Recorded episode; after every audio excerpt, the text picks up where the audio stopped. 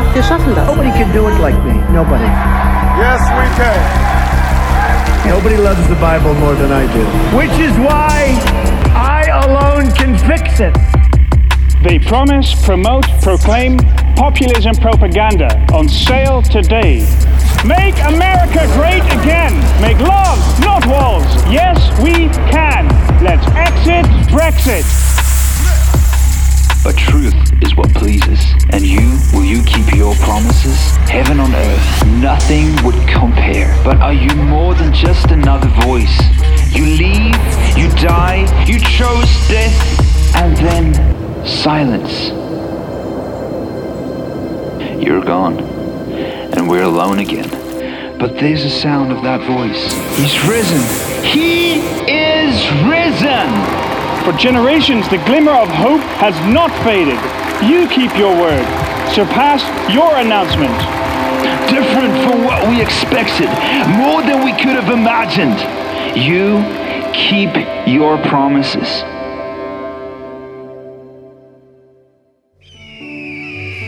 Heimat. Dieses Wort mit allen Sinnen genießen, wenn die Erinnerungen durch den Körper fließen. Vielleicht bestimmte Gerüche, Naschen von Mamas guter Küche. Die Berge, das Meer, mal selten oder immer mehr. Große Hütte oder kleines Haus. Trockenes Brot oder Saus und Braus. Viele Freunde, Familie und Eierkuchen. Oder Stress, Streit und die Existenz verfluchen. Well, für jeden bedeutet Heimat etwas anderes. Vielleicht was Schlimmes oder was Wunderbares. Zum Beispiel, ich musste mir zuerst überlegen, auf welche Language will ich mich hier festlegen. Auch wenn ich spontan erscheine, wenn ich hier vor euch reime. Meine Muttersprache or the other one? Die Sprache, die ich mit meinen Kindern spreche. Wenn du mich fragst, wo kommst du her, dann tue ich mich meistens erstmal schwer. Welche Antwort macht gerade am meisten Sinn? Und wo wollen wir mit der Konversation noch hin? Beim Land bin ich mir schon sicher, aber bei der Stadt ist der Status It's complicated. 15 Mal hat sich meine Adresse schon geändert und mein Gefühl von Heimat hat sich dabei klar verändert. Und ein Teil von dir bleibt jedes Mal zurück. So ist es nicht nur cool und nicht nur Glück. Und wie ist das bei euch, meinen Kindern? okay. Australien, Japan, äh, England, Schweiz. Wo ist eure Heimat? Okay. So wird aus Fusion Confusion. Aber wo ist Heimat, wenn du nicht weißt, wo Heimat ist? Vielleicht ist die Frage falsch. Okay, nochmal. Denk nicht an Länder oder Städte oder Häuser. Wo ist Heimat dann? In eurem Bett schlafen. Bei dem in London oder dem oben? Egal. Familie, Geborgenheit, Wärme. Das kann man mitnehmen, auch in die Ferne. Wie ist das bei dir? Ich habe bolivianische Wurzeln. Ist es leicht, dahin zurückzugehen? Nein, das ist es nicht. Sorry, ist es manchmal schwierig, wenn du darauf angesprochen wirst? Ähm, ich denke nur, wenn ich manchmal einschlafen möchte. Vielleicht ist es eine Emotion, nicht bloß ein Ort oder Institution. Vielleicht sind es die Leute, die so denken wie ich und mich annehmen, egal wie viel Zeit auch verstrich. Vielleicht sind es die Erinnerungen, die wir teilen, wenn nach vielen Jahren wir wieder zusammen verweilen. Und vielleicht ist es auch bloß reine Nostalgie. Denn wenn du ehrlich bist, so wie du dich erinnerst, war es eigentlich nie.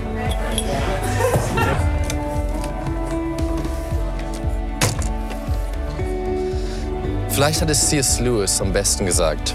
Wenn wir in uns selbst ein Bedürfnis entdecken, das durch nichts in dieser Welt gestillt werden kann, dann können wir daraus schließen, dass wir eigentlich für eine andere Welt erschaffen sind.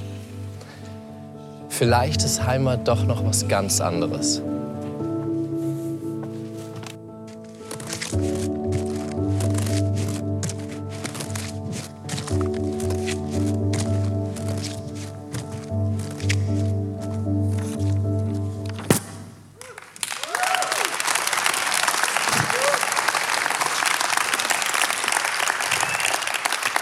Was für eine Freude, hier zu sein, Heimat, ein bisschen äh, zu Hause fühle ich mich, hier auf jeden Fall auch. Äh, ich komme aus Basel.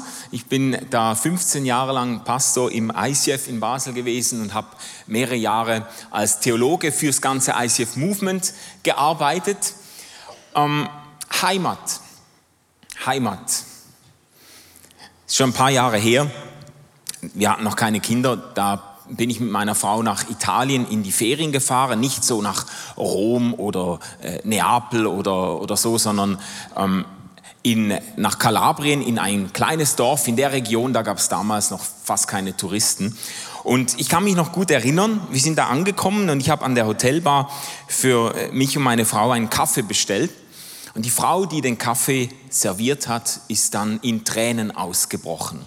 Ich habe gedacht, was ist jetzt schiefgelaufen? Die Frau hat sich dann schnell erklärt und hat in astreinem Schweizerdeutsch hat sie gesagt: Ja, wisst ihr, ich mache es jetzt in Hochdeutsch. Ja, ja wisst ihr, äh, ich bin vor vielen Jahren aus der Schweiz nach Italien ausgewandert und die Dinge sind nicht so gekommen, wie ich es gedacht habe.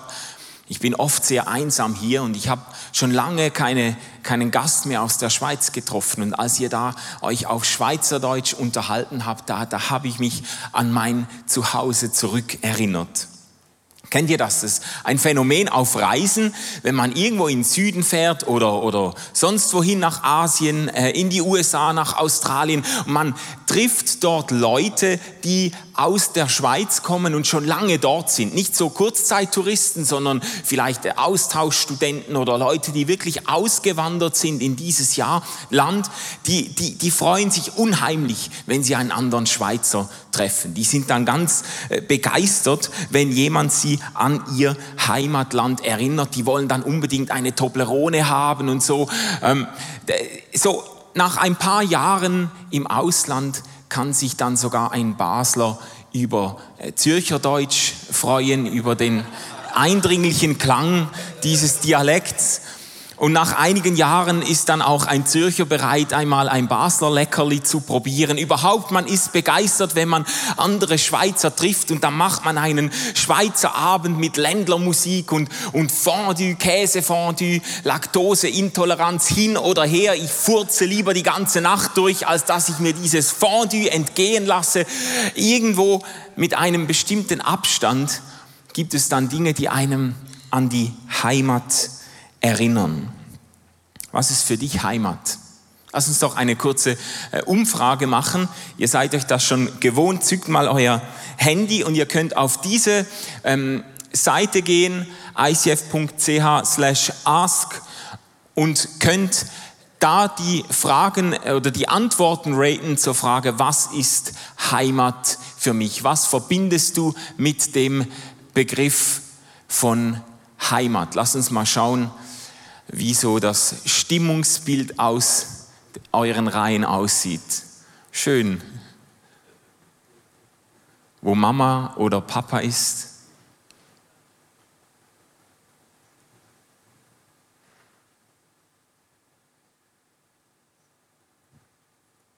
Ja, also der, der Bauch, den man nicht einziehen muss, der, ja, jetzt ist er runtergerutscht. ja, es sind ein paar leidenschaftliche Furzer hier.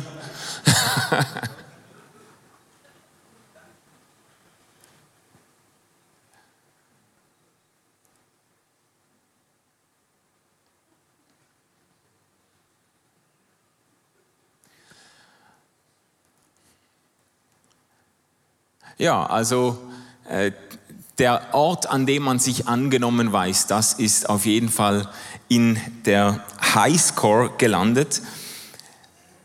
Wir sind, wir sind in der Predigtreihe Hashtag Jesus und es geht heute um, um eines der berühmtesten Worte von Jesus überhaupt und das treffen wir an in Johannes 14. Jesus sagt da, ich bin der Weg, ich bin die Wahrheit und ich bin das Leben. Zum Vater kommt man nur durch mich. Das ist ein ziemlich äh, vollmundiges Statement. Man könnte lange darüber diskutieren, wahrscheinlich viele Predigten halten über diesen Vers. Was ich heute Morgen tun möchte mit uns, ist diesen Vers in seinem ursprünglichen Kontext neu zu entdecken. Weil es ist erstaunlich, dass Jesus dieses Statement nicht macht irgendwie im Zusammenhang mit der Frage nach dem Verhältnis des Christentums zu den anderen Religionen oder so, sondern Jesus macht dieses Statement innerhalb seiner Abschiedsrede an die Jünger. Er sagt diesen Satz am Tisch beim letzten Abendmahl, wo er mit seinen Jüngern zusammensitzt, mit seinen Freunden zum letzten Mal beim Essen sitzt und ihnen einen Zuspruch weitergibt, im Blick auf die Zeit, die vor ihnen liegt, im Blick auf das, was sie erwartet, wenn Jesus durch die Straßen geschleift und hingerichtet werden wird. In diesem Zusammenhang sagt er diesen Satz und ich möchte den äh, Kontext mit euch lesen. Der etwas größere Abschnitt lautet folgendermaßen, lasst euch durch nichts in eurem Glauben erschüttern, sagte Jesus zu seinen Jüngern. Vertraut auf Gott und vertraut auf mich. Im Haus meines Vaters gibt es viele Wohnungen. Wenn es nicht so wäre, hätte ich dann etwa zu euch gesagt, dass ich dorthin gehe, um einen Platz für euch vorzubereiten. Und wenn ich einen Platz für euch vorbereitet habe, werde ich wiederkommen und euch zu mir holen, damit auch ihr dort seid, wo ich bin. Den Weg, der dorthin führt, wo ich hingehe, kennt ihr ja. Herr, sagte Thomas, wir wissen noch nicht einmal, wo du hingehst. Wie sollen wir dann den Weg dorthin kennen? Ich bin der Weg, antwortete Jesus. Ich bin die Wahrheit und ich bin das Leben. Zum Vater kommt man nur durch mich. Wenn ihr erkannt habt, wer ich bin, werdet ihr auch meinen Vater erkennen. Ja, ihr kennt ihn bereits, ihr habt ihn bereits gesehen. Jesus spricht von sich als dem Weg der Wahrheit und das Leben. Er spricht von sich in dieser Weise im Zusammenhang mit der Heimat, die er seinen Nachfolgern und Nachfolgerinnen zusichert. Es ist wahrscheinlich eine gewisse Steigerung in diesen Worten. Jesus sagt, ich, ich bin der Weg, ich bin der Weg zu dieser Heimat in der Gegenwart Gottes. Und nicht nur das, ähm, ich bin auch die Wahrheit über diese Heimat in der Gegenwart Gottes. Und nicht nur das, ich, ich bin eigentlich das Leben in dieser Heimat, in der Gegenwart Gottes. Man könnte auch zugespitzt sagen, Jesus ist diese Gegenwart Gottes, die uns zur Heimat wird. Und das sagt er zu den Jüngern in diesen unsicheren Zeiten. Er sagt ihnen, Freunde, ihr habt ein Zuhause. Ihr seid keine Heimatlosen mehr. Heimat, nach Hause kommen.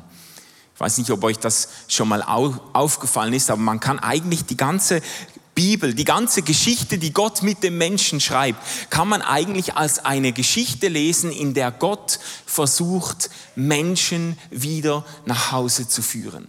Das beginnt ganz am Anfang in dieser Erzählung des ersten Menschenpaares. Die ersten beiden Menschen, sie stehen in einem herrlichen Garten und können sich an allen Fruchtbäumen des Gartens bedienen. Das ist so der Traum jedes Veganers. Sie können nehmen, was sie wollen, aber sie nehmen ausgerechnet von dem einen Baum, der ihnen verboten war und essen seine Frucht.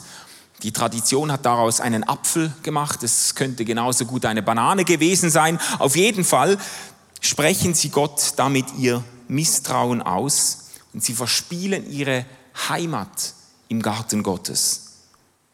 Sie müssen das Paradies verlassen und irren dann in der Welt umher. Und oft wird diese Geschichte als eine Bestrafungsgeschichte gelesen. Der, Mensch ist in Sünde gefallen und Gott schmeißt ihn jetzt zum Paradies raus, weil, wird dann erklärt, weil Gott natürlich mit Sündern keine Gemeinschaft haben kann. Gott muss sich vom Sünder distanzieren Deshalb schmeißt er ihn aus dem Paradies und schickt ihn in die Wüste. Das ist so das Mantra, mit dem ich auch aufgewachsen bin. Gott muss sich vom Sünder distanzieren. Das ist natürlich völliger Quatsch. Ähm, nur weil der Mensch sich von Gott abwendet, heißt das noch lange nicht, dass Gott sich vom Menschen abwendet. Im Gegenteil, Gott geht dem Menschen nach oder besser noch, Gott geht dem Menschen voraus. Der Erste, der auf die Menschen außerhalb des Paradieses wartet, ist genau dieser Gott, ist genau dieser lebendige Gott, der seine Geschichte mit dem Menschen weiter schreibt und der versucht, Menschen ein neues Zuhause zu geben. Ganz stark ist dieses Motiv auch in der Geschichte der Befreiung Israels aus Ägypten. Das Volk Gottes ist in der Ferne, ist heimatlos, ist orientierungslos und Gott beauftragt Mose, um das Volk durch die Wüste zurück in die Heimat zu führen, in ein, in ein neues Zuhause zu führen. Und natürlich Natürlich treffen wir dieses Motiv auch bei Jesus an, eigentlich in der berühmtesten Geschichte, die Jesus überhaupt erzählt hat, die Geschichte vom verlorenen Sohn, dieser junge Typ, der sein Leben selber in die Hand nimmt, auszieht und das Erbe seines Vaters verschleudert und, und dann eigentlich am, am Tiefpunkt seines Lebens ankommt. Der muss Schweine hüten. Und da erinnert er sich zurück da erinnert er sich, da, da hat er Heimweh, nicht ähm, nach den Bergen und der Schocki und dem Wie, wie es das äh, eine Lied sagt, dem Wein, sondern er hat Heimweh nach der Gegenwart des Vaters. Und er tritt den Heimweg an und bastelt sich eine Entschuldigung zurecht und der Vater springt ihm entgegen, rennt ihm entgegen, unterbricht ihn während der Entschuldigung, umarmt ihn und öffnet ihm die Tür zu einem Zuhause. Der Gott der Bibel ist ein Gott, der Menschen ein Zuhause gibt. Jetzt kann man sagen, ja gut, ist ja schön und gut, aber äh, gilt das jetzt auch für mich oder was, was sagt mir das jetzt? Man könnte ja sagen, wir, wir haben uns in der Schweiz wir haben es uns so gemütlich gemacht hier. Wir haben im reichsten Land der Welt fest Fuß gefasst.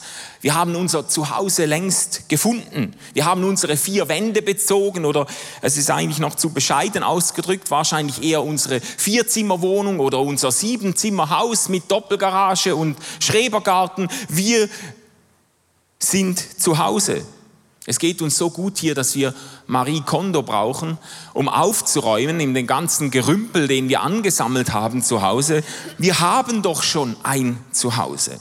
Ja gut, also ich bin nicht gekommen, um das irgendjemandem auszureden, aber Jesus hat offensichtlich mehr im Sinn, wenn er hier von den Wohnungen Gottes für uns spricht. Er spricht von einem Leben, das irgendwo zur Ruhe kommt, von einem Leben, das Anker legen kann.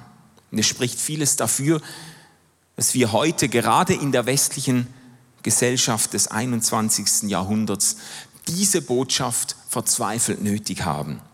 Es ist ein bisschen paradox, dass ausgerechnet unsere westliche Wohlstandsgesellschaft von Soziologen, von Gesellschaftsforschern als die heimatlose Gesellschaft beschrieben wird. Und eine neue Generation, die ganz selbstverständlich mit den Segnungen unserer Welt aufwächst, wird als heimatlose, entwurzelte Generation beschrieben. Wir, wir wachsen mit so vielen Möglichkeiten in allen Lebensbereichen auf, dass viele sich in dem Meer an Optionen nicht mehr zurechtfinden und sich da irgendwie verlieren. Also bei mir, bei mir fängt das schon in der Migros an oder im Coop, beim Einkaufen. Versteht ihr, wenn meine Frau schreibt mir auf den Zettel, kauf Äpfel. Und ich stehe da in diesem Laden und ein Gestell mit gefühlten 200 Metern präsentiert mir alle Äpfelsorten dieser Welt. Grafensteiner, Golden Delice, äh, Bosco, Präburn, Pink Lady. Und ich stehe da und ich, und ich prüfe und vergleiche die, die Größe dieser Äpfel und die Farbe und den Glanz und die Verpackung und die Herkunft und so weiter. Schlussendlich komme ich mit einer Reizüberflutung nach Hause, aber ohne Äpfel. Und, und, wir reden erst von Äpfeln hier, gell? Versuch mal eine Jeans zu kaufen und dich einigermaßen durchs Sortiment zu probieren. Da musst du Zwischenmahlzeiten in die Garderobe mitnehmen, weil du den ganzen Tag dort verbringen wirst. Jetzt, die meisten von uns stecken das wahrscheinlich leichter weg als ich, aber es gibt ja noch andere Entscheidungen. Es gibt Entscheidungen im Leben, die, die mehr Gewicht haben, die den Kurs unseres Lebens mitbestimmen. Bei der Berufswahl zum Beispiel Ich, erinnere mich gut, wie, wie damals als Jugendlicher, wie man mir da den Studienführer vor den Latz geknallt hat. Irgendwie 700 Seiten mit Hunderten von Studienrichtungen in den Naturwissenschaften und Humanwissenschaften und Geisteswissenschaften, Austauschprogramme, mehrsprachige Studiengänge. Ich habe das Ganze durchgeblättert und bin in eine existenzielle Krise gefallen. Ich habe nachher überhaupt nicht mehr gewusst, was ich mit meinem Leben anfangen soll. Ich habe mit vielen jungen Menschen gesprochen, die auch geplagt werden von der Vielfalt an Möglichkeiten, die sich ihnen eigentlich bietet. Und von der Partnersuche für Singles haben wir jetzt noch gar nicht geredet. Gell? Auf Online-Dating-Seiten werden wir mit Millionen von beziehungswilligen und paarungsfreudigen Kandidaten verbunden Vielleicht wartet meine Traumfrau, vielleicht, vielleicht, wartet mein Seelenverwandter ja am anderen Ende der Welt auf mich. Ich, ich kenne Leute, die sind nach Afrika oder nach Südamerika geflogen, um da einen Match kennenzulernen, den das Online-Portal ihnen äh, angegeben hat, haben, hat. Und ich, ich kenne auch viele Männer und Frauen, die sich zunehmend verloren fühlen in einer Welt, die ihnen auch beziehungsmäßig so viele Optionen lässt und doch auch so viele Enttäuschungen produziert. Natürlich, natürlich gilt das auch für die religiösen Überzeugungen. Gell? Ich erinnere mich gut, als wir am Elternabend der Primarschule unserer Kinder waren. Wir wurden informiert über das Unterrichtsprogramm. Unter anderem wurde der Religionsunterricht vorgestellt.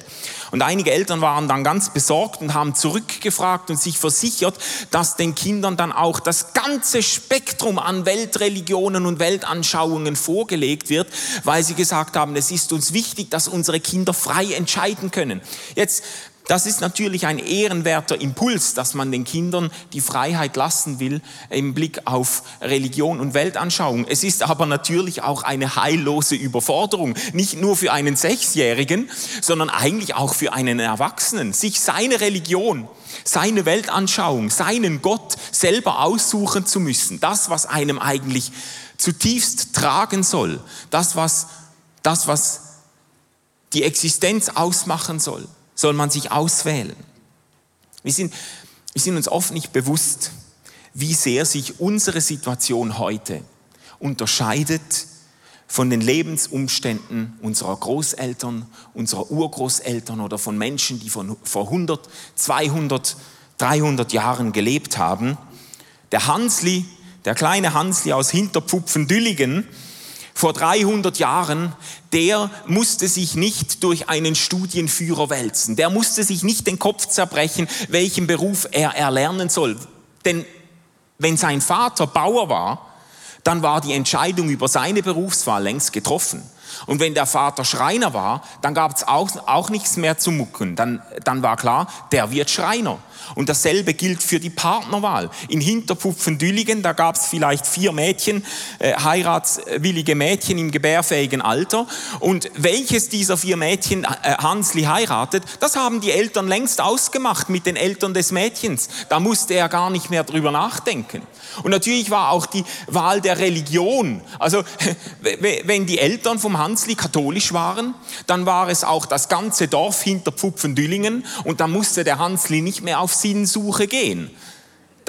Das, hat sich, das war für ihn schon erledigt. Versteht ihr, wir, wir leben in unserer Zeit in einer radikalen Multi-Optionsgesellschaft, wie sie die, die Menschheitsgeschichte noch nie gesehen hat.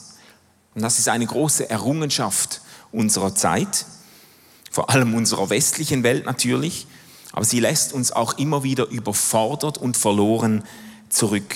Die Offenheit unseres Lebens führt zu einer eigenartigen Heimatlosigkeit oder Entwurzelung im, im Lebensgefühl vieler Zeitgenossen. Wohin soll es mit meinem Leben gehen?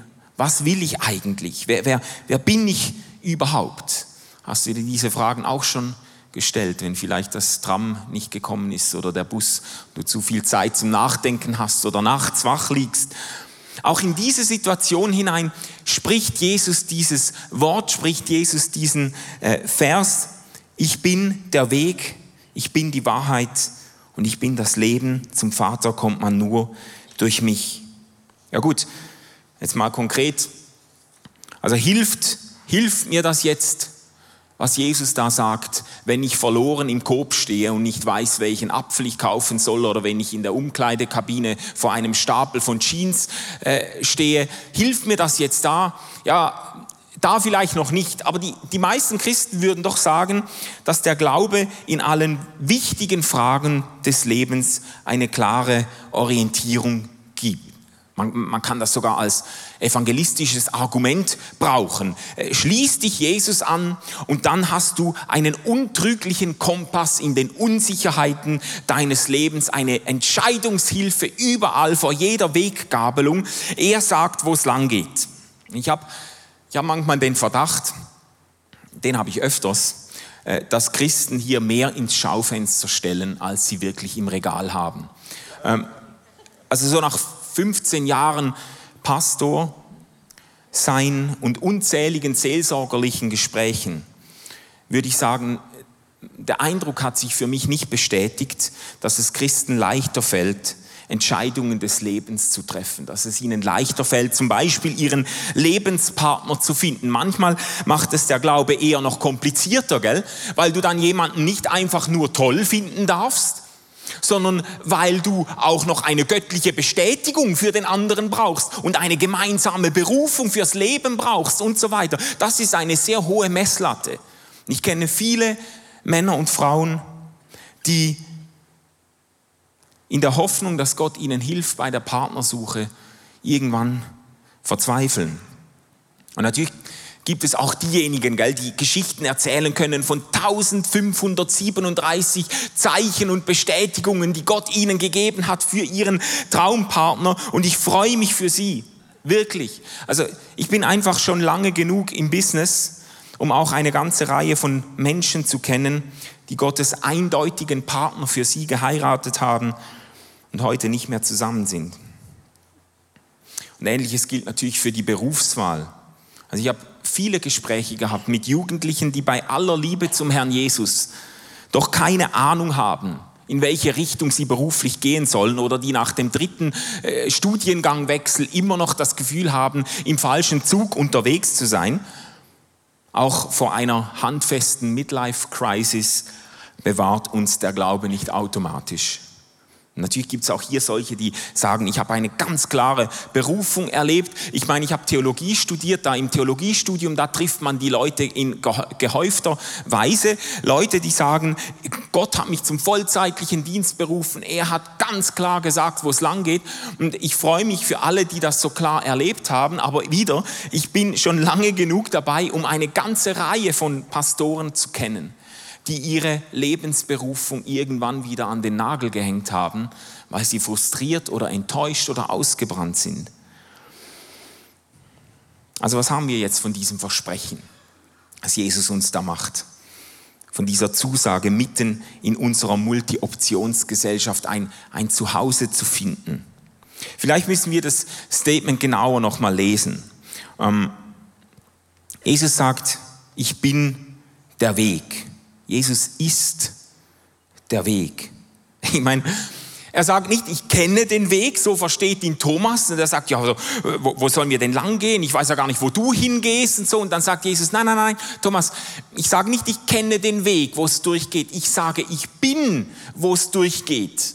Das ist so, das sind so diese Sätze, die irgendwie so quer durchs Hirn schießen. Wie kann jemand ein Weg sein? Versteht ihr? Das macht auf den ersten Blick macht das nicht viel mehr Sinn, wie wenn er gesagt hat, hätte ich, ich bin ein Schöpflöffel, ich bin ein Blumenkohl, ich bin eine Primzahl. Das, äh, also, wie kann, wie kann ein, eine Person ein Weg sein? Und Jesus äh, doppelt noch nach und sagt, ich bin nicht nur der Weg, ich bin auch die Wahrheit. Er sagt nicht, ich bringe euch die Wahrheit, ich verkündige euch die Wahrheit, ich erkläre euch die Wahrheit. Das würden wir viel besser verstehen. Aber er sagt, ich bin die Wahrheit. Versteht ihr, Jesus ist nicht unter die Menschen gekommen, um das Evangelium zu verkünden. Jesus ist unter die Menschen gekommen, um das Evangelium zu verkörpern. Jesus ist nicht der Postbote Gottes. Jesus ist Gott. Deshalb legt er noch einen drauf, und sagt, ich bin nicht nur der Weg, ich bin nicht nur die Wahrheit, ich bin auch das Leben. Wieder sagt er nicht, ich, ich bringe euch das Leben oder ich, ich zeige euch den Weg zum Leben. Er sagt, ich bin dieses wahre Leben.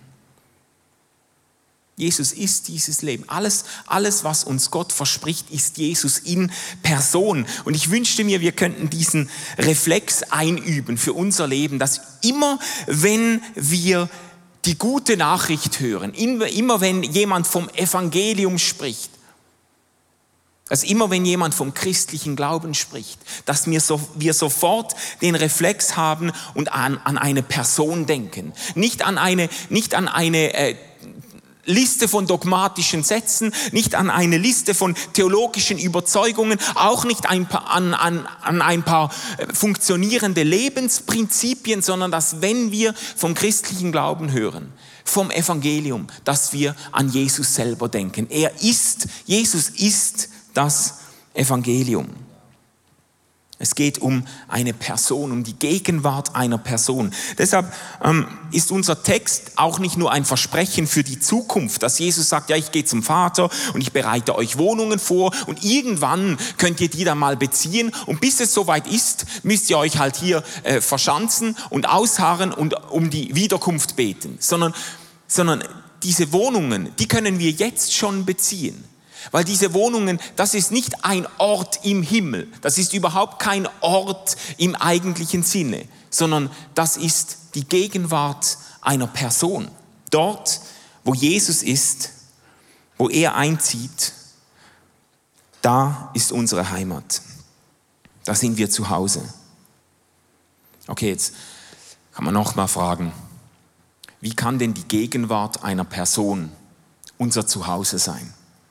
Wie, wie kann die Gegenwart einer Person unsere Heimat werden? Die meisten Eltern kennen das. Dass die Kinder nachts ins Schlafzimmer der Eltern kommen, weil sie von schlimmen Träumen, Albträumen geplagt werden. Da kommen sie mitten in der Nacht und kriechen unter die Decke beim Papa oder bei der Mama Meistens wollen sie nicht sagen, was sie wirklich geträumt haben, aber sie sind zu verängstigt, um alleine zurück in ihr Zimmer, in ihr Bett zu gehen. Und dann nimmt man sie unter die Decke und innerhalb von wenigen Augenblicken beruhigt sich das Kind. Innerhalb von wenigen Momenten ist die Angst verflogen. Irgendwie ist die Dunkelheit nicht gleich dunkel und das Herz nicht gleich unruhig und die Angst nicht gleich stark, wenn Papa oder Mama mit dabei ist. Es ist jemand da, der, der mich kompromisslos liebt, der es gut mit mir meint. Jemand, der für mich einsteht. Aus dieser Erfahrung heraus werden dann ja auch Tassen bedruckt und Kissen bedruckt und Schilder, auf denen steht, zu Hause ist, wo meine Mama ist. Zu Hause ist, wo mein Papa ist. Irgendwie irgendwie haben diese Bilder eine intuitive Überzeugungskraft, zumindest für alle, die ein intaktes Elternhaus erleben durften. Aber das gilt nicht nur für Kinder, die so ein Urvertrauen in ihre Eltern mitbringen und Kinder, die die Fähigkeiten der Eltern oft arg überschätzen, sondern das gibt es ja auch bei Erwachsenen. Das gibt es auch bei uns. Das ist die Gegenwart von jemandem, der mich kennt, der mich liebt. Jemand, dem ich nichts vormachen muss. Dass diese Gegenwart einer solchen Person uns ein Zuhause gibt. Ein Freund, von dem du weißt, dass er dich nicht hängen lässt. Ein Partner, der kompromisslos zu dir steht. Die Gegenwart eines Menschen schon kann unser Herz nach Hause bringen. Auch wenn sich die Umstände nicht sofort ändern. Zu Hause ist dort, wo man den Bauch nicht einziehen muss. Es hat einigen von euch, hat einige von euch überzeugt in der Umfrage. Und das spricht davon, dass man sich nicht verstellen muss. Zu Hause, das ist dort, wo ich sein kann, wie ich bin, weil ich weiß, dass ich genauso wie ich bin geliebt bin. Dass jemand da ist, der sich kompromisslos für mich ausgesprochen hat. Und das stimmt von keinem so sehr wie von dem Gott, der sich uns in Jesus gezeigt hat. Die, die Gegenwart von einem Gott, der uns bedingungslos liebt, der sich kompromisslos auf unsere Seite schlägt. Die Gegenwart von einem solchen Gott kann unser verunsichertes und aufgescheuchtes Herz zur Ruhe bringen. Wir wissen deshalb noch nicht automatisch in jeder Entscheidung, vor jeder Weggabelung genau, wohin wir gehen müssen, genau welche Abzweigung wir nehmen müssen, wir nehmen müssen. Aber wir wissen, dass egal welche Abzweigung wir nehmen, dieser Gott bei uns sein wird.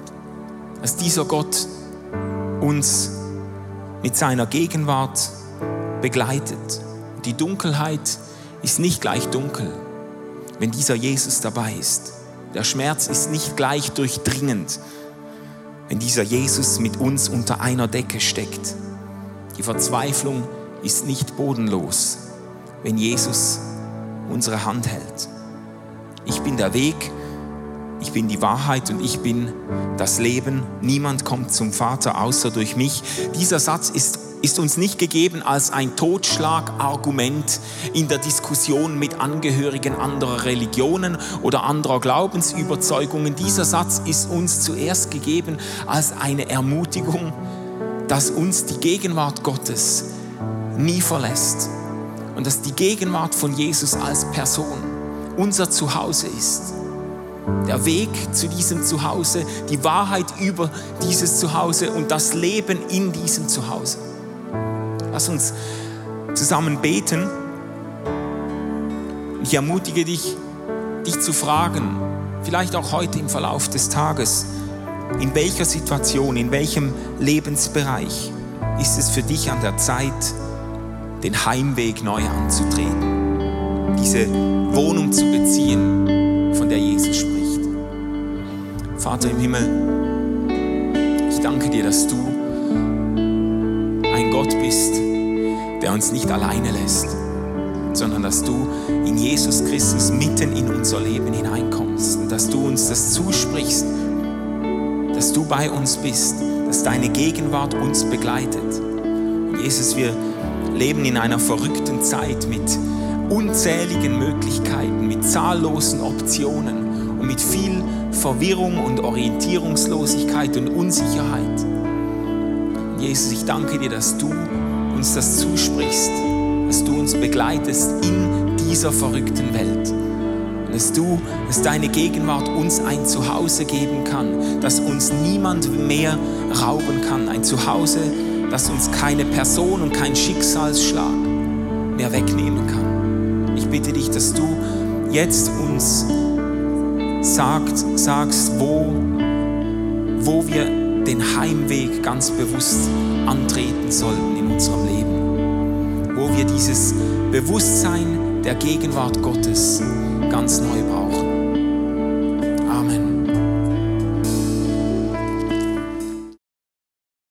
Hallo und grüezi. Ich bin Andreas und das ist der Timo und wir sind Teil von der TV-Arbeit vom ICF in Zürich. Und was wir hier genauso machen, das erzählt euch jetzt der Timo. Ja genau, wir zeichnen jede Woche unsere Gottesdienste auf und strahlen die dann auf zehn verschiedenen Fernsehkanälen mittlerweile über 40 Mal pro Woche im deutschsprachigen Fernsehen aus. Nicht nur das, wir nehmen auch noch zusätzlich 24 Folgen Story of Christmas auf. Das heißt 24 Mal wie Adventskalender zu Weihnachten gehen wir direkt in die Wohnzimmer von den Leuten zu Hause. Dann nehmen wir noch Musicals und Konferenzen, alles ins Fernsehen. Also eine mega coole Sache. Und wenn du Teil von dieser TV-Arbeit sein möchtest, dann bieten wir jetzt einen einjährigen bezahlten Internship an, wo du wirklich herkommen kannst, Teil davon sein kannst und lernen kannst, wie wir das genau machen. Wir freuen uns von dir zu hören. Yes.